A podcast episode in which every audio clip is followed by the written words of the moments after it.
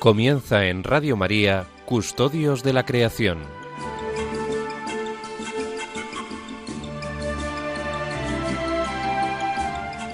Un programa dirigido por Jaime Muñoz y José María Galán.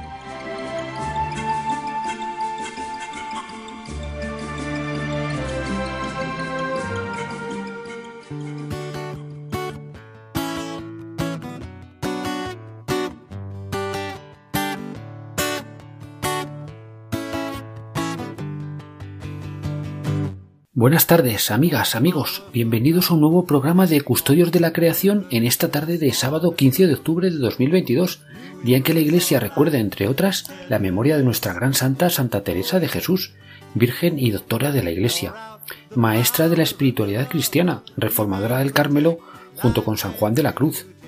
Como hoy nos enseñará Eduardo Agosta, pues del famoso Solo Dios basta de Santa Teresa también podemos sacar una sólida inspiración para afrontar los importantes retos socioambientales pues que tenemos en este momento presente de la historia.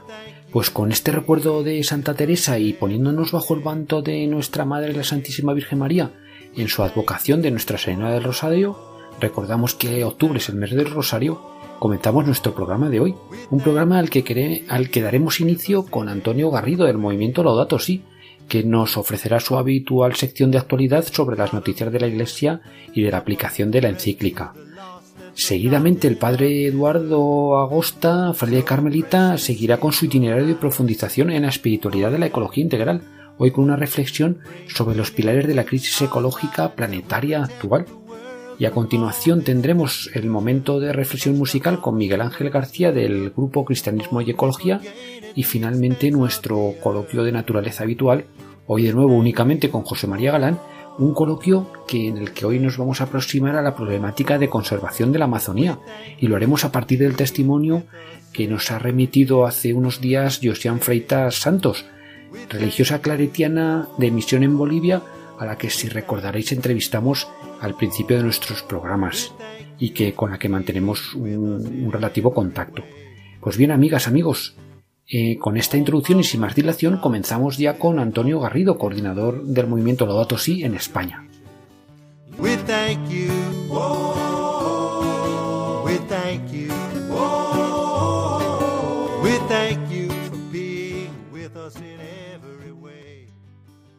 Hola Jaime, muy buenas tardes a todos.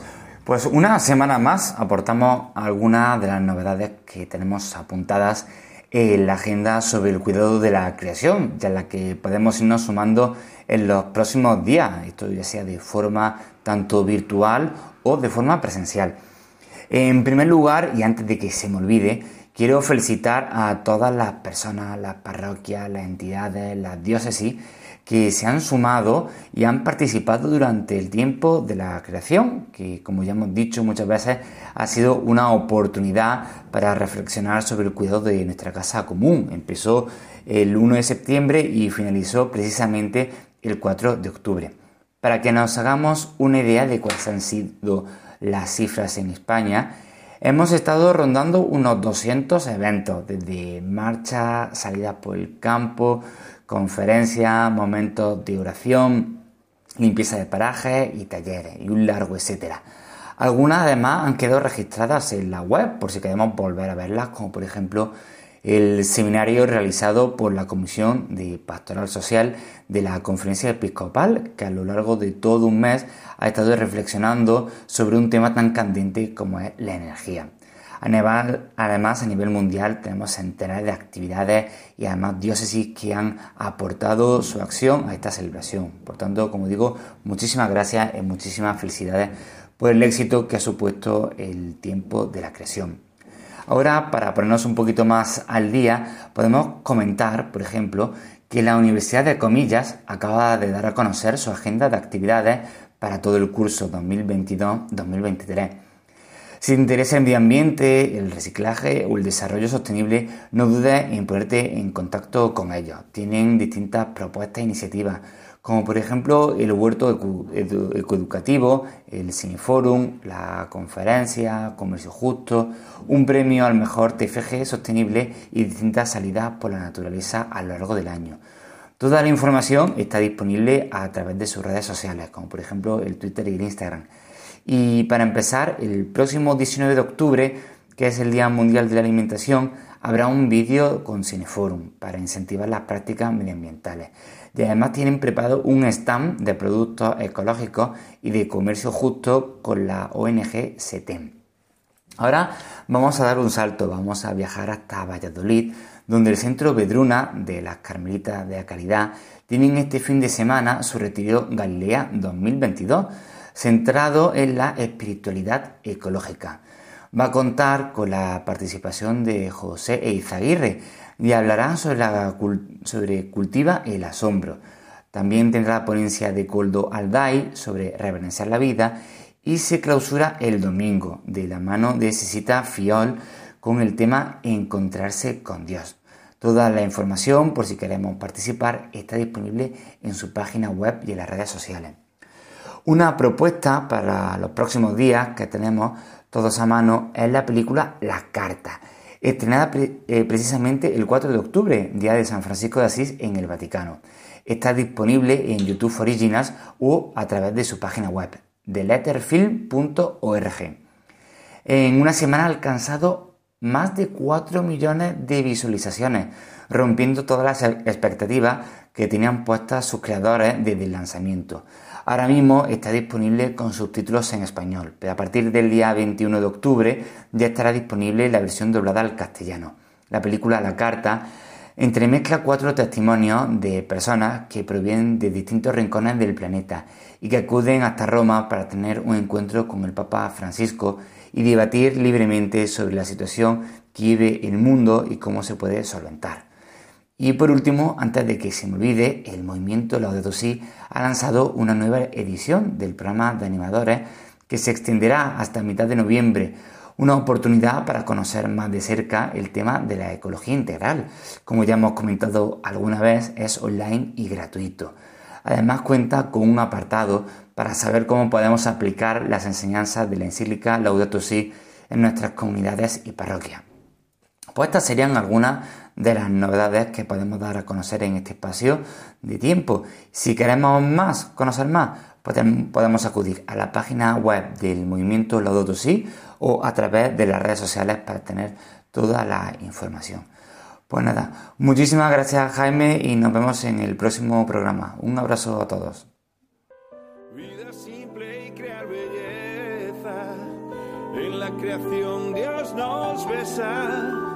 Vamos construyendo el reino y nadie queda atrás. Queda atrás, nadie atrás. Laudato si, laudato si, familia que quiere cuidar. Laudato si, laudato si, contigo tierra hasta el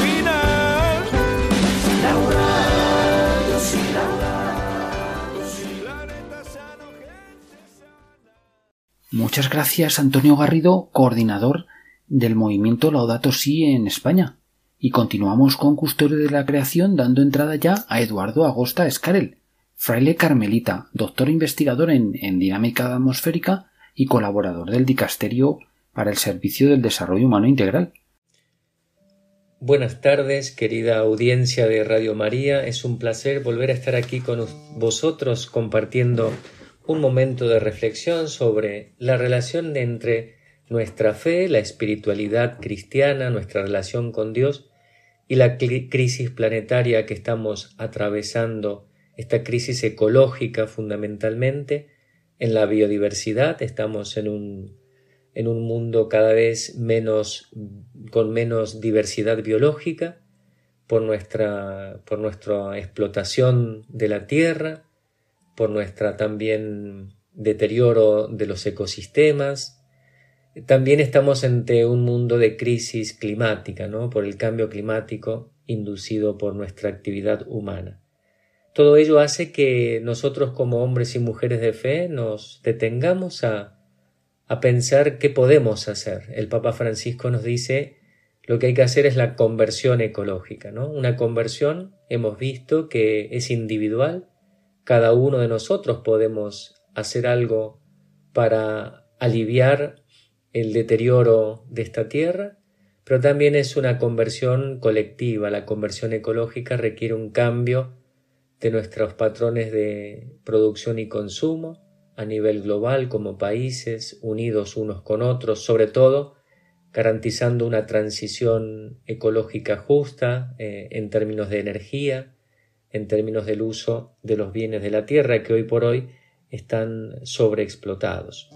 Por eso el tema de hoy es los pilares de la crisis ecológica planetaria y también cómo estos pilares se conectan con, con la raíz humana, ¿no? con este ser humanos que somos nosotros, con nuestra espiritualidad, con nuestro corazón, con nuestros deseos y también el deseo fundamental de nuestras vidas, primario, casi inconsciente, que es ese deseo de Dios. Estamos llamados desde el vientre materno a esa, ese encuentro definitivo, esta, esta unión de nuestra vida con, con el ser trascendente, con Dios que nos ha creado.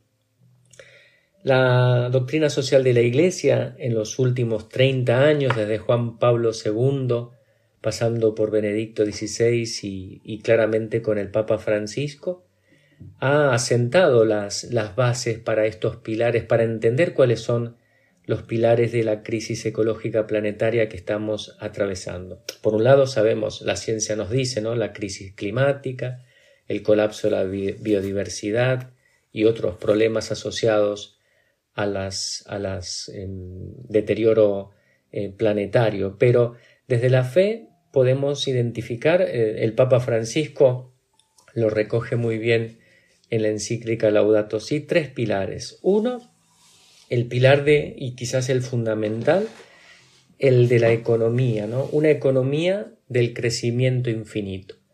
Pensar de que desde el punto de vista del desarrollo económico siempre podemos crear riqueza y acumularla.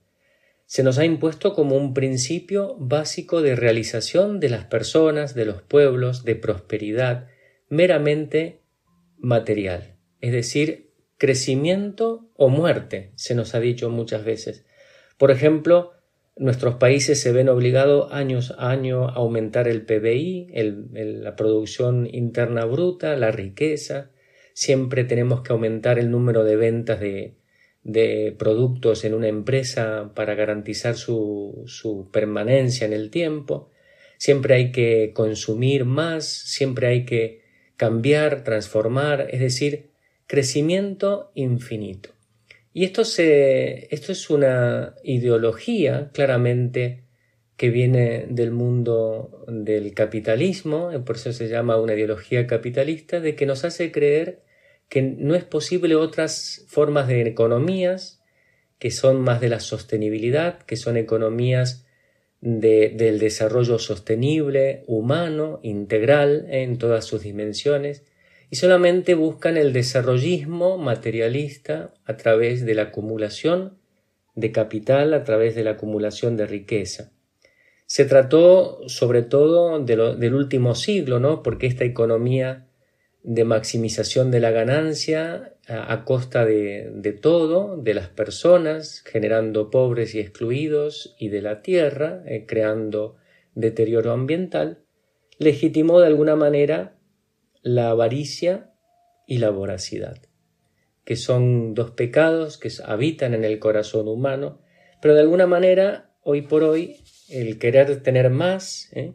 es mejor, ¿eh? la cultura de cuanto más, mucho mejor, tenerlo todo y ahora, cuanto antes y más a prisa, ¿no? Todo a la escala de máquinas y de la informática, acumular. es justamente lo que revela este, este problema es lo que en la palabra de Dios y el Papa Francisco muchas veces nos ha recordado, ¿no?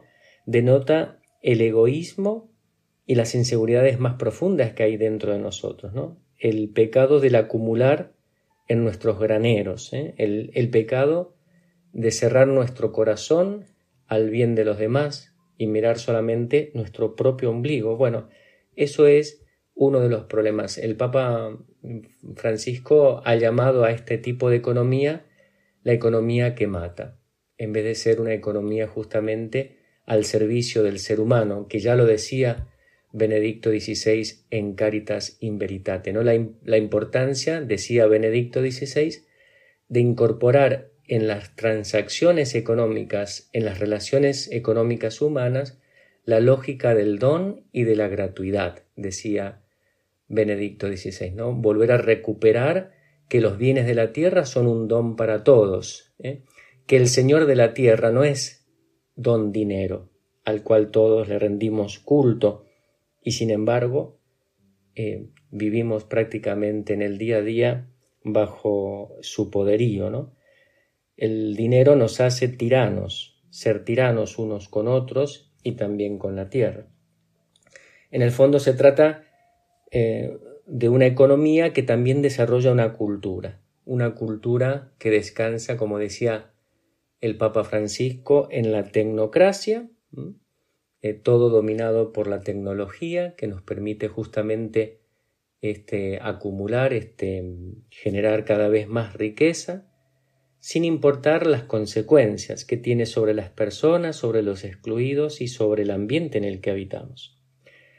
Ese es un pilar, casi como el fundamental, porque incluso hasta genera o está sustentada por una cultura. ¿no? El Benedicto XVI hablaba de la cultura del olvido de Dios. ¿Eh? Dios puede que no exista, entonces comamos y bebamos, acumulemos en nuestros graneros, que es nuestra única certeza.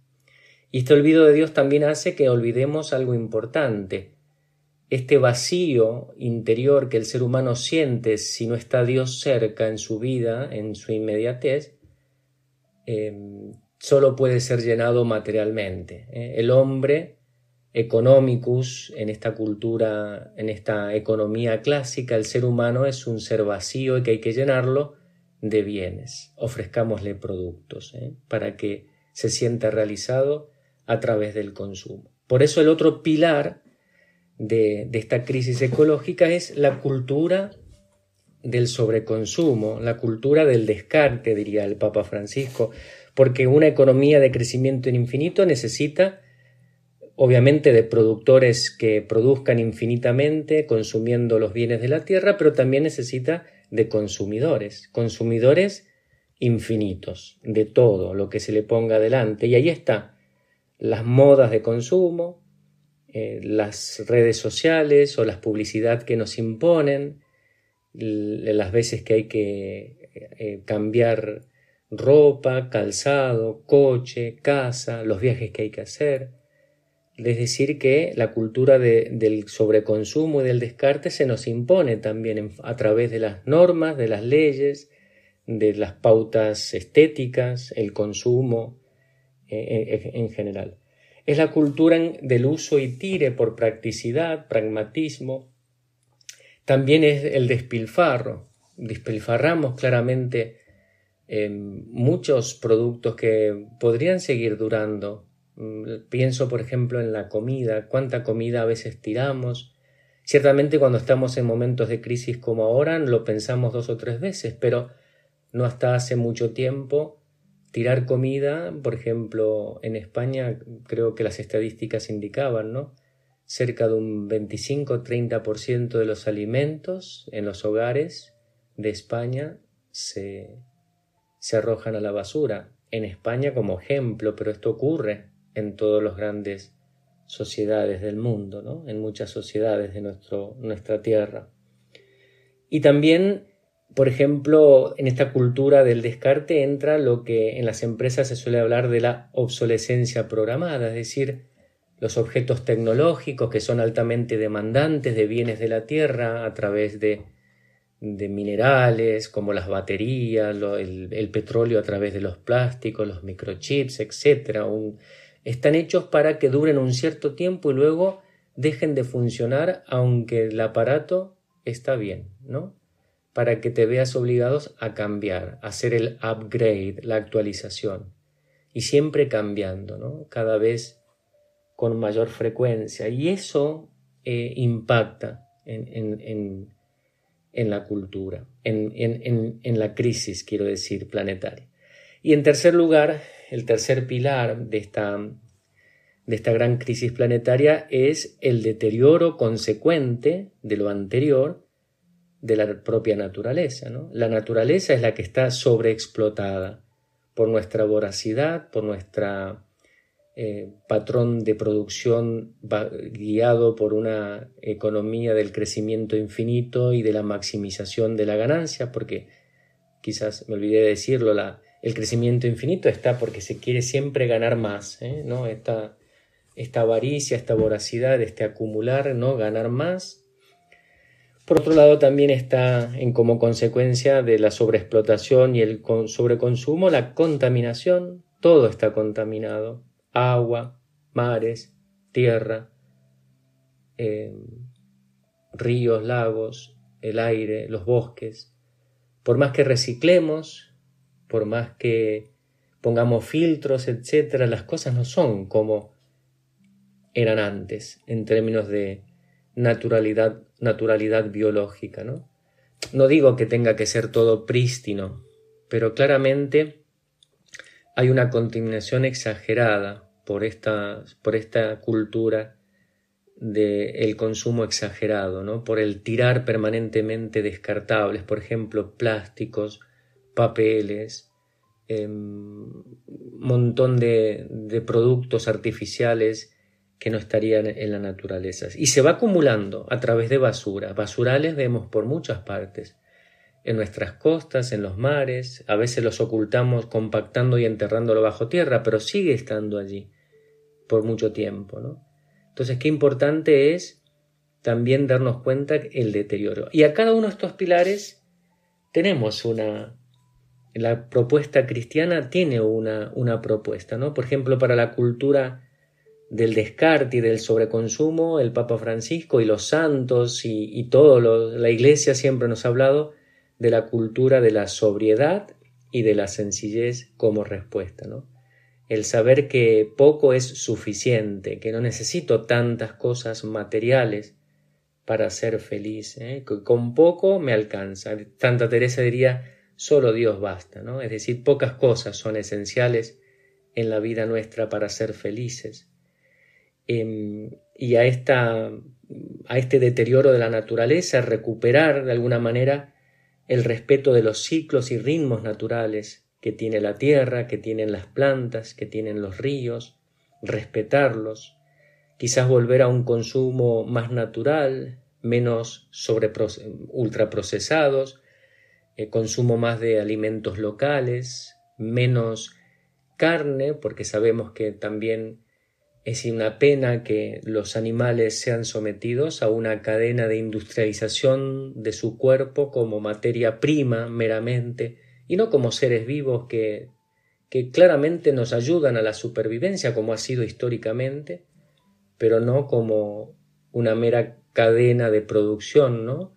y, de, y de materia prima biológica, como si no fueran seres que también tienen un lugar en esta creación, ¿no? Entonces la importancia del, del consumo más sosegado de alimentos, orgánico, local, que sea de pocas distancias, no hace falta comer productos exóticos para estar más contentos.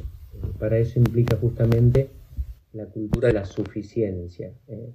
Menos es más también en términos de producción y lo importante es la realización de las comunidades, la satisfacción de las necesidades básicas, ¿sí? Se puede volver a una economía del reciclado, de la reparación, una economía de, la recuperación de productos, como ocurría antaño a través de los oficios, eh, ¿no? los oficios que reparaban, que recreaban, que reutilizaban, Em, y no todo tiene que ser desde cero y tirado, ¿no? los productos en forma inmediata. Todo esto se puede repensar. En, en, términos técnicos existe el concepto de lo que se llama la economía circular. ¿no?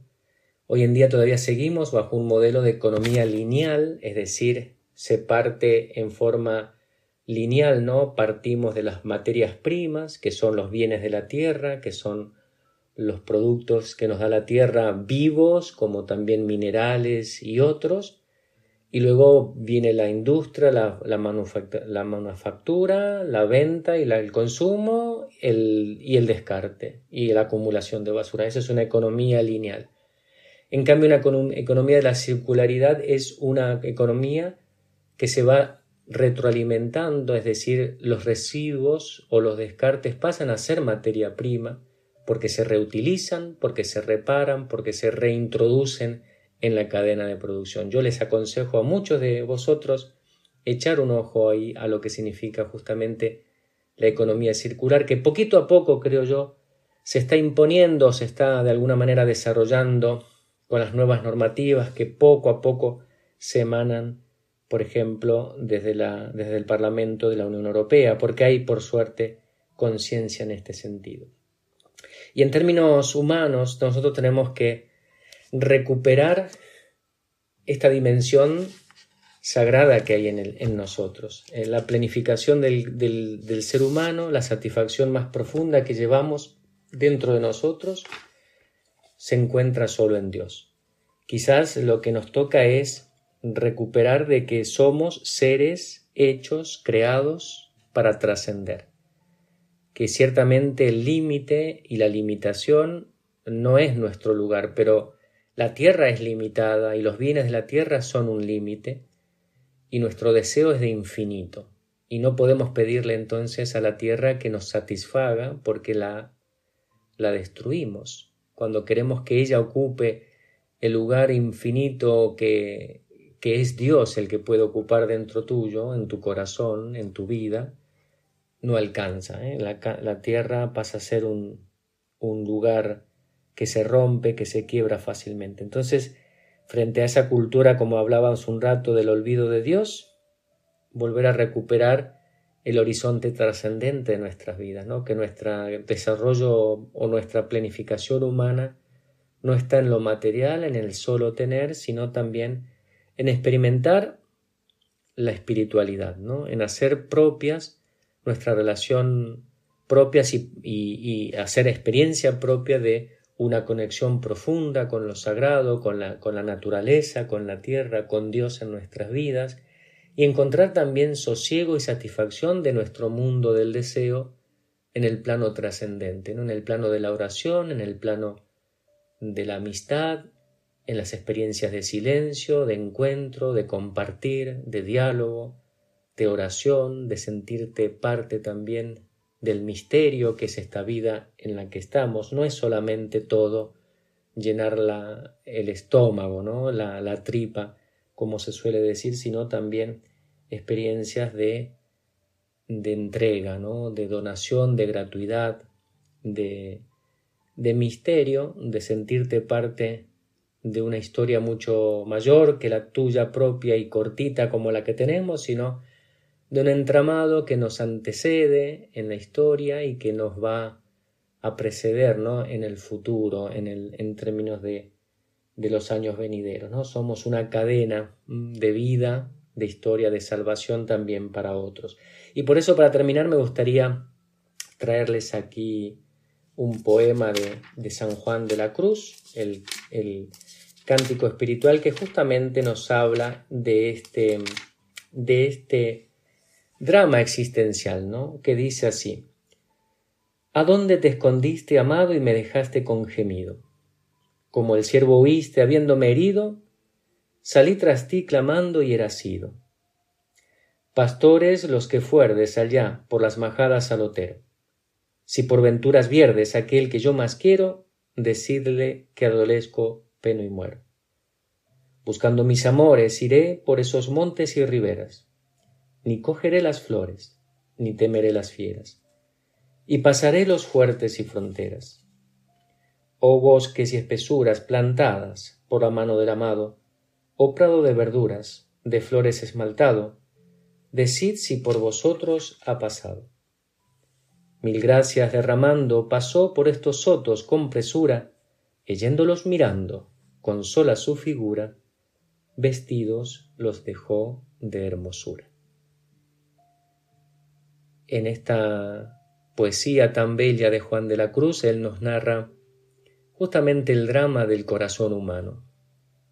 Tenemos en nuestro interior un profundo deseo de Dios, una búsqueda de plenitud, de infinitud, de eternidad, que nos hace salir clamando tras Él. Y en la experiencia concreta y humana del día a día es como que se nos huye, como un ciervo que escapa, y nos deja insatisfechos. Todo lo que encontremos en esta tierra, en las criaturas, en los bienes, que son bellos y buenos porque Él los ha dejado revestidos de su hermosura, pero no son Dios, no son la plenitud, no es lo que buscamos. Y no debemos quedarnos en las cosas, y en la acumulación de cosas para encontrar justamente aquello que nos ha herido, aquello que nos marca en lo más profundo, sino que tenemos que trascender, salir, traspasar, ¿no? Y, y, encontrarnos definitivamente con lo importante, con Dios que nos espera, que, que se deja encontrar y que lo podemos experimentar a través de la conexión mística, ¿no? de la oración, de la experiencia de silencio, de gratuidad, de encuentro, de todo lo que llamamos espiritualidad. Ojalá, bueno, que, estas ideas un poco que vamos compartiendo nos ayude en este sentido a encontrar plenitud en nuestro ser, en nuestra vida diaria, en las cosas que vamos haciendo y realizando siempre, buscando a Dios y sabiendo que podemos encontrar. Un abrazo a todos y feliz tarde. Gracias.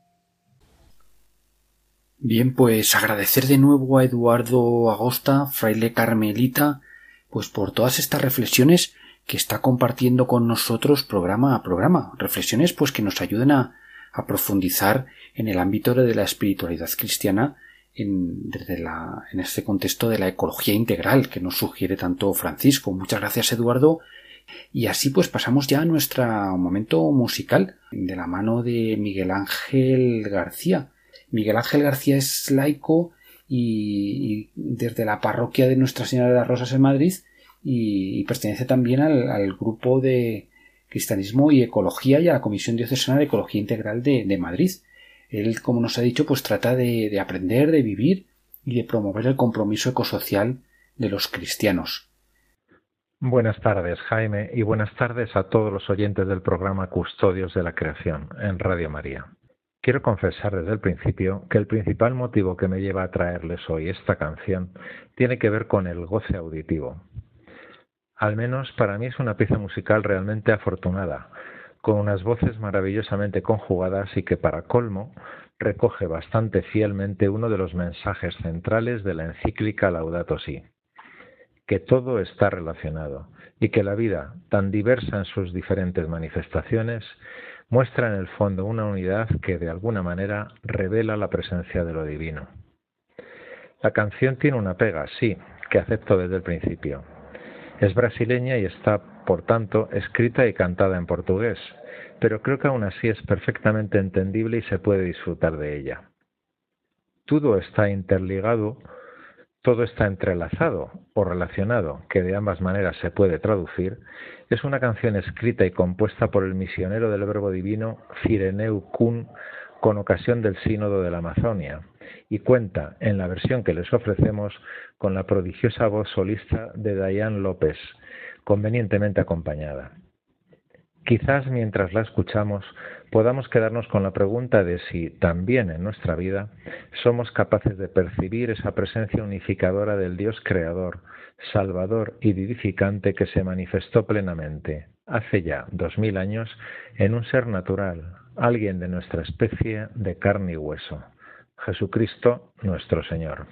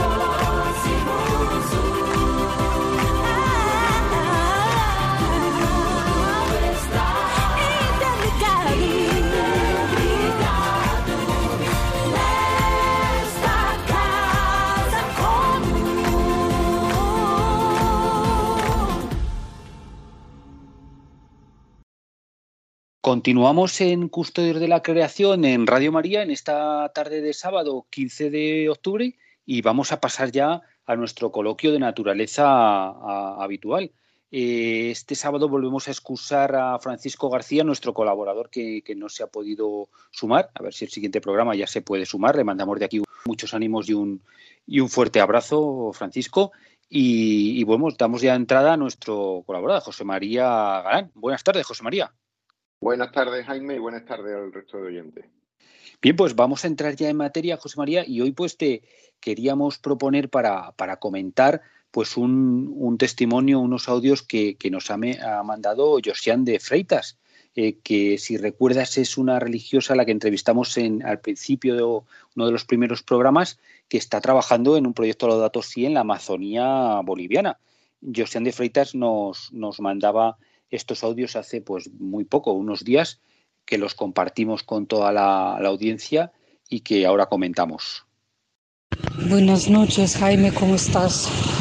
Hermano, eh, te he tenido muy presente en los últimos días eh, como conferencia de religiosos de Bolivia eh, en unión con la JPIC, este movimiento, ¿no? Justicia, Paz e Integridad de la Creación. Se están realizando, bueno, se han realizado misiones en en los vicariatos eh, que están dentro del territorio amazónico, específicamente dos misiones y ahora para noviembre otras dos. Eh, en el que he estado yo, se llama Ñuflo de Chávez, eh, cerca de Santa Cruz de la Sierra, y en ese momento el fenómeno en la Amazonía son es la quemazón, ¿no? Están quemando yo suelo decir a la gente que la diferencia o lo sorprendente es que eso que solemos ver por la tele, aquí lo podemos ver.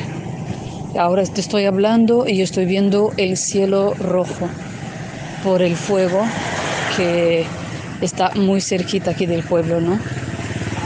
O sea, ya no queman lejos, se queman también cerca.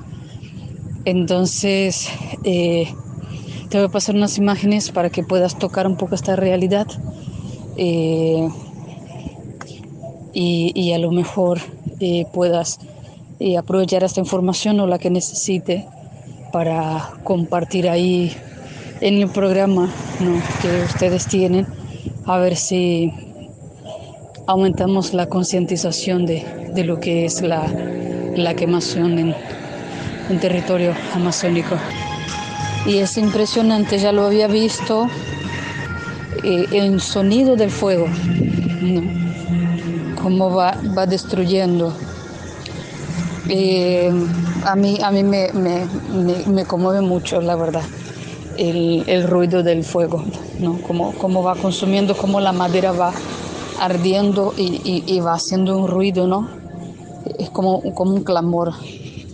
Después vas a ver el humo ese humo también es acá cerca, es en Riviera Alta, camino a Riviera Alta. Hay dos fotos del puente. Si tú miras hacia abajo, eso es un río. Pero ahora no hay nada. Es como el Nilo, ¿no? Que está seco, seco. Pasas caminando. Y, después ahí ves, eh, bueno, ya iba en la camioneta un poco rápido, eso es en Vicaría, Vicariato Niño Fla de Chávez, y ves todo quemado todo quemado. Y la última imagen la saqué eh, desde la iglesia hacia la calle y todo eso suma. No ves eh, a, a, 10, no llegas a ver a 10 metros de ti por la cantidad de humo que hay.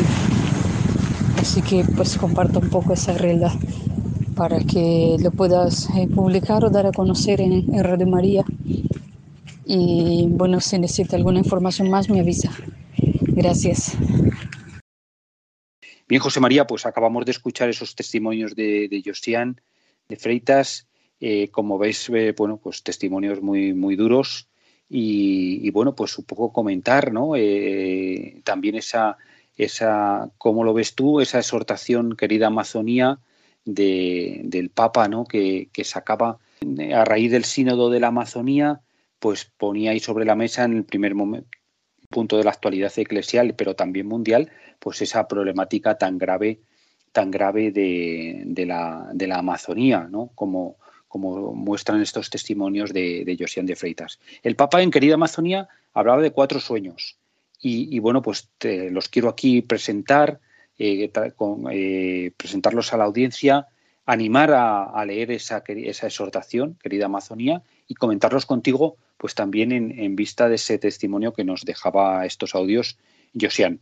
El primer sueño, decía el Papa, sueño con una Amazonía que luche por los derechos de los más pobres, de los pueblos originarios, de los últimos, donde su voz sea escuchada y su dignidad sea promovida.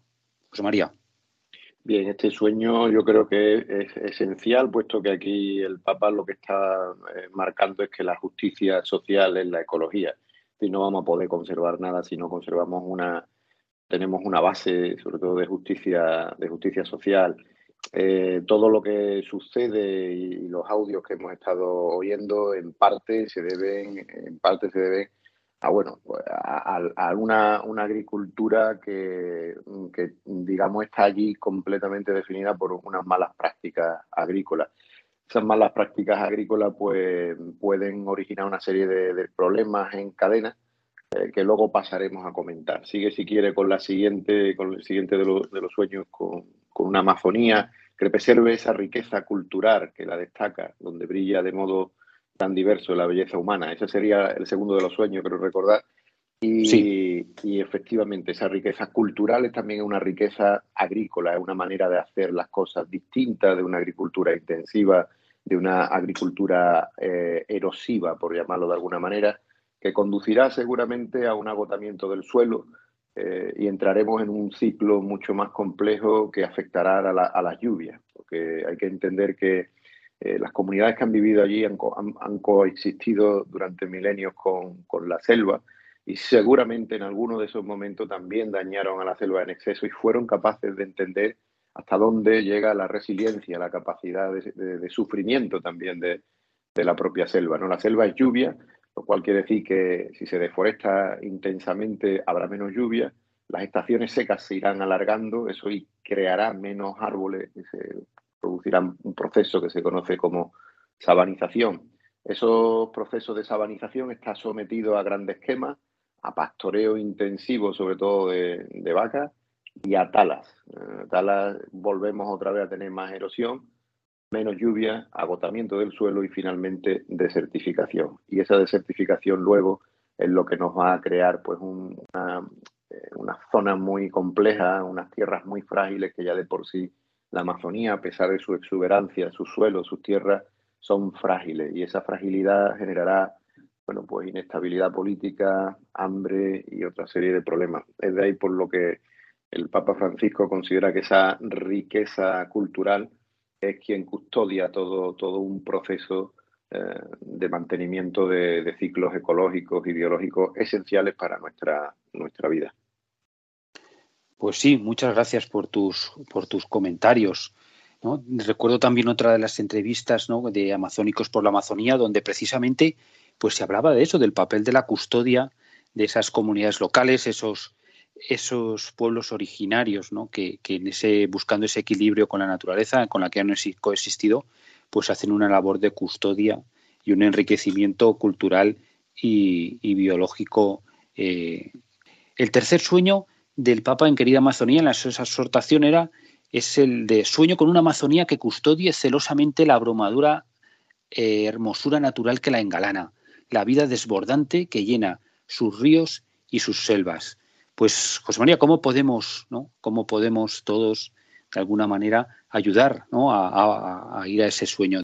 Y aquí el Papa hace referencia a todo lo que es la conservación de la biodiversidad como una manera también de conservar la propia diversidad biológica y es algo eh, que puede parecer extraño, ¿no? Pero una vez que, que, se parte o se rompe este tipo de ecosistemas como son las selvas, es difícil que vuelva a ponerse en marcha. Entonces, para que se vuelva a poner en marcha, como aquí dice el Papa Francisco, hay que custodiar eh, la abrumadora hermosura natural. ¿Esto, ¿Esto qué quiere decir? Quiere decir que se necesita que lleguen semillas, que necesitan que lleguen animales. Todo esto es lo que volverá a poner en marcha al ecosistema dañado, ¿no?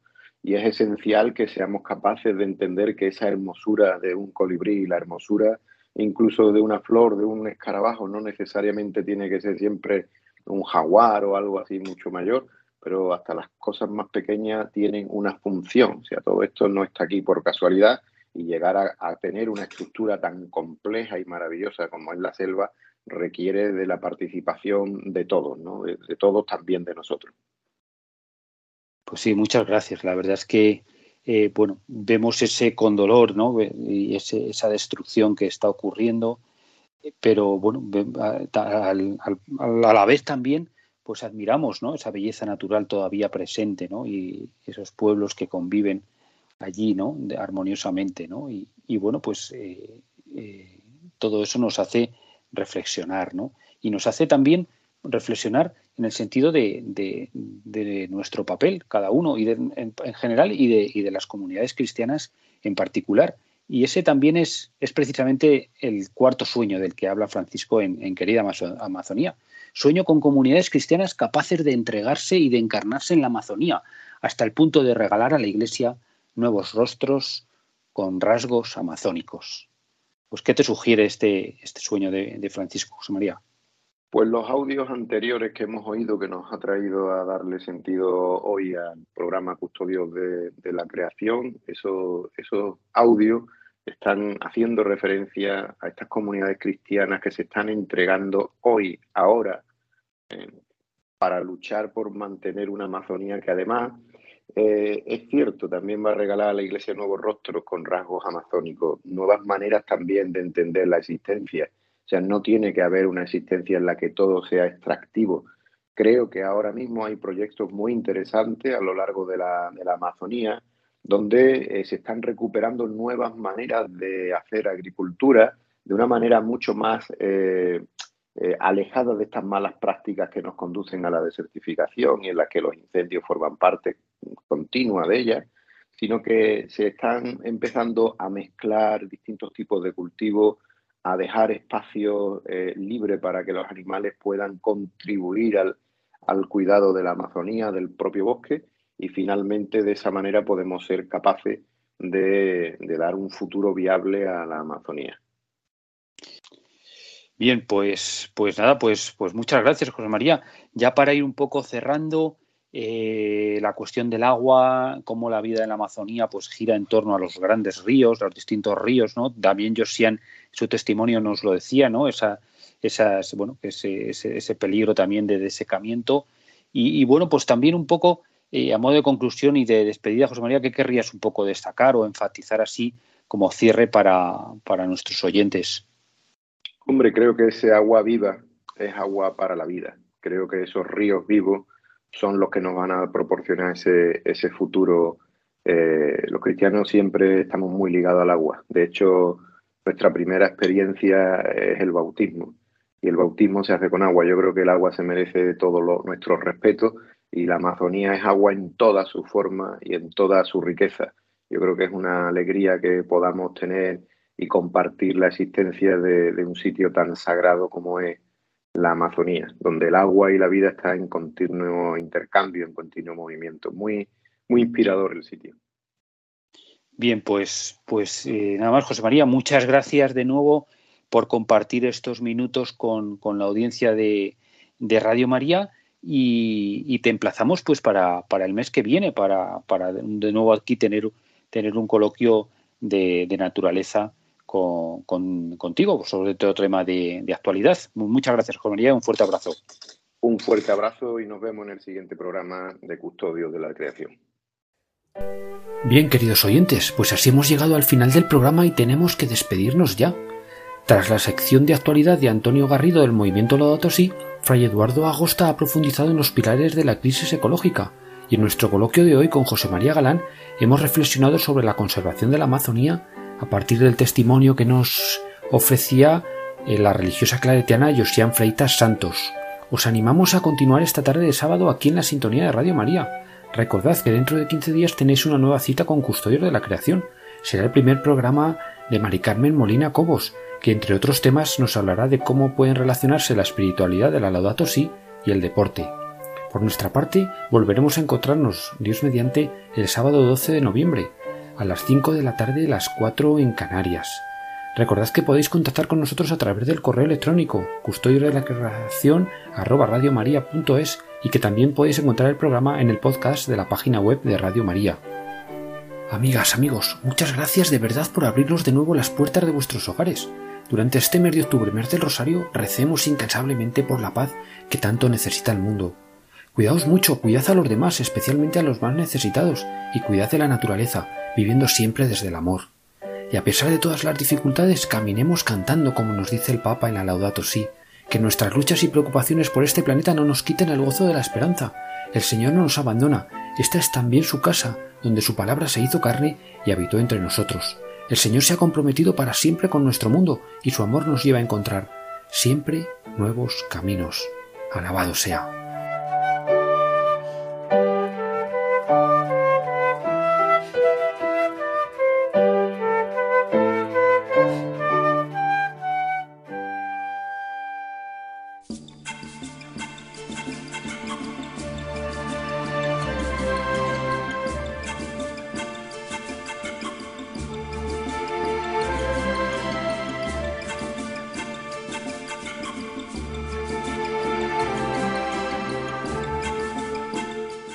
Acaban de escuchar el programa Custodios de la Creación.